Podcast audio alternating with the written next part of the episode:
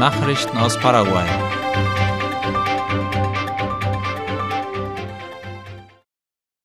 Ande nimmt neues Umspannwerk in Betrieb. Die nationale Stromverwaltung Ande meldete die Inbetriebnahme der neuen 500 Kilovolt Umspannstation Iguazu und der Übertragungsleitung vom Wasserkraftwerk Itaipu. IP Paraguay zufolge wurden die Bau- und Verbindungsarbeiten der Station Iguazu am vergangenen Samstag abgeschlossen. An der feierlichen Inbetriebnahme nahmen unter anderem der Vorsitzende von Ande, Felix Sosa, und Vertreter des Unternehmens teil. Das Umspannwerk wurde in 26 Monaten mit einer Investition von 103 Millionen US-Dollar gebaut. Die Finanzierung kam von der Lateinamerikanischen Entwicklungsbank. In Itapua ist ein erstes Zentrum für Suchttherapie eingeweiht worden. Es liegt in der Stadt Maria Auxiliadora im Departement Itapua, wie Ultima Hora schreibt. Die Einweihungsfeier des neuen Zentrums für Vorbeugung, Behandlung und Rehabilitation von Süchten fand am vergangenen Donnerstag in Anwesenheit der Ministerin der Nationalen Antidrogenbehörde Senat, Suli Rolon, statt. Mit der Einrichtung dieses Zentrums soll die wachsende Zahl der von Drogen abhängigen Menschen bekämpft werden. Ziel ist, die Süchtigen auf ihrem Weg der Heilung zu begleiten, damit sie sich wieder in die Gesellschaft integrieren können.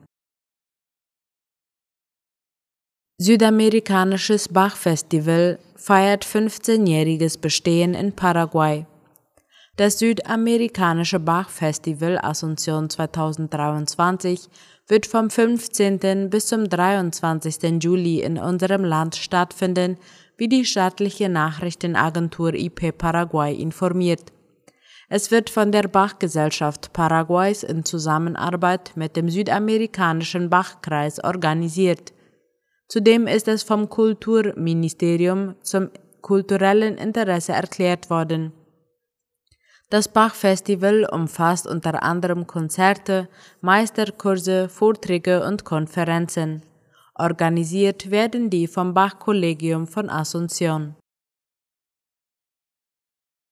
Miniserie über paraguayische Künstler hat Premiere.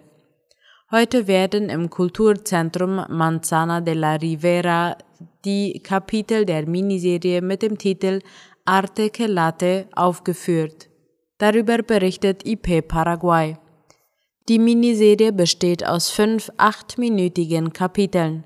Darin stellen der Filmemacher Miguel Aguero, die Theaterproduzentin Alva Totil, die Töpferin und Schriftstellerin Vicenta Rodriguez sowie der plastische Künstler Tobias Cespedes und die Komponistin Vicky Diaz ihre Arbeit vor.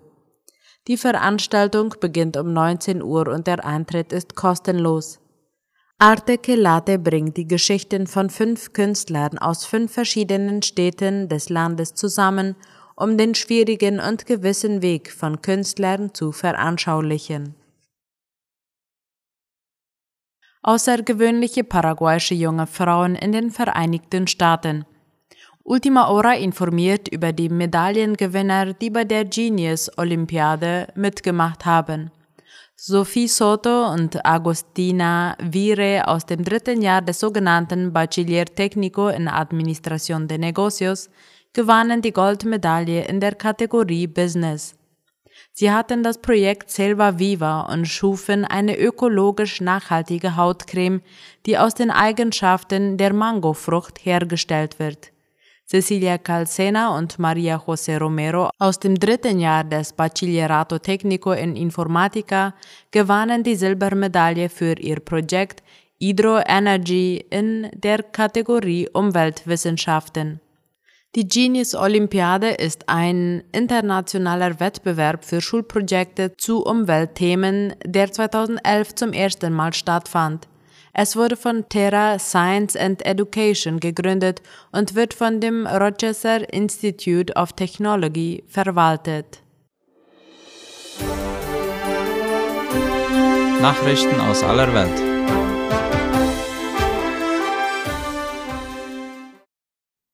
Schwere Überschwemmungen in den USA. Bei heftigen Regenfällen im Bundesstaat New York ist laut der Tagesschau mindestens ein Mensch ums Leben gekommen. Der nationale Wetterdienst gab Sturzflutwarnungen für Teile des Staats heraus und bezeichnete die Lage als bedrohlich. In New York City befürchtete der Wetterdienst ebenfalls Sturzfluten. Besonders betroffen war das Hudsontal. Die Gouverneurin sagte, mehrere Personen würden noch vermisst. Sie rief für einige Distrikte rund 80 Kilometer nördlich von New York City den Notstand aus. So können zusätzliche Mittel des Bundesstaats zur Verfügung gestellt werden. Russland kämpft mit medizinischer Versorgung seiner Soldaten. Laut dem britischen Verteidigungsministerium kämpft Russland mit einer Krise der medizinischen Versorgung seiner Soldaten im Krieg. Vor allem in den Grenzregionen werde die zivile Versorgung durch den Zustrom militärischer Opfer untergraben, schätzt London in dem Geheimdienstbericht. Es sei wahrscheinlich, dass viele Militärkrankenhäuser für die Behandlung von Opfern von Offizieren reserviert seien, hieß es laut der Frankfurter Allgemeinen Zeitung. In dem Bericht heißt es weiter, dass die Hälfte aller russischen Todesfälle im Krieg durch eine angemessene Erste Hilfe hätte verhindert werden können. Das liegt vor allem an der langsamen Rettung von Verwundeten, so der Bericht. Nordkorea warnt USA vor Gefahr eines Nuklearkonflikts. Nordkorea hat die Vereinigten Staaten vor der Entsendung eines atomgetriebenen U-Boots mit ballistischen Raketen nach Südkorea gewarnt. Laut dem ORF planen die USA ein strategisches Atom-U-Boot mit Nuklearsprengköpfen auf die koreanische Halbinsel zu bringen. Der Schritt könne die schlimmste Krise eines Nuklearkonflikts auslösen, erklärte ein Sprecher des nordkoreanischen Verteidigungsministeriums. Angesichts erhöhter Spannungen mit Nordkorea hatten die USA und ihr Verbündeter Südkorea im April vereinbart, ihre militärische Zusammenarbeit zu stärken. Dazu gehört auch eine sichtbare Stationierung strategischer US-amerikanischer Waffensysteme, darunter Atom-U-Boote mit ballistischen Raketen. Biden zu Besuch in London eingetroffen. US-Präsident Joe Biden ist zu einem Treffen mit dem britischen Premierminister Rishi Sunak in der Londoner Downing Street eingetroffen, wie der ORF meldet. Biden ist auf dem Weg zum NATO-Gipfel im litauischen Vilnius, der morgen beginnt. Davor legte er einen Zwischenstopp in London ein und will auch den britischen König Charles III. treffen, um etwa über den Klimaschutz zu sprechen. Brasilien schlägt Schaffung eines Amazonas-Parlaments vor. Brasiliens Präsident Luiz Inácio Lula da Silva hat am vergangenen Samstag eine Rede zum Abschluss der technisch-wissenschaftlichen Tagung zum Amazonasgebiet in der kolumbianischen Stadt Leticia gehalten. Die Veranstaltung wurde von der kolumbianischen Regierung unter Präsident Gustavo Petro organisiert, wie Latina Press meldet. Das bilaterale Treffen zwischen den beiden führenden Politikern der Region findet einen Monat vor dem Amazonas-Gipfel statt, der für den 8. August in Belém geplant ist. Bei dieser Gelegenheit werden in der Hauptstadt von Para die Präsidenten von Brasilien, Bolivien, Kolumbien, Ecuador, Guyana, Peru, Surinam und Venezuela zu Gast sein. Alle diese Länder sind Mitglieder der Amazonas-Kooperationsvertragsorganisation OTCA, einem internationalen Mechanismus, der von nun an gestärkt werden soll. Suche nach 200 Vermissten im Atlantik.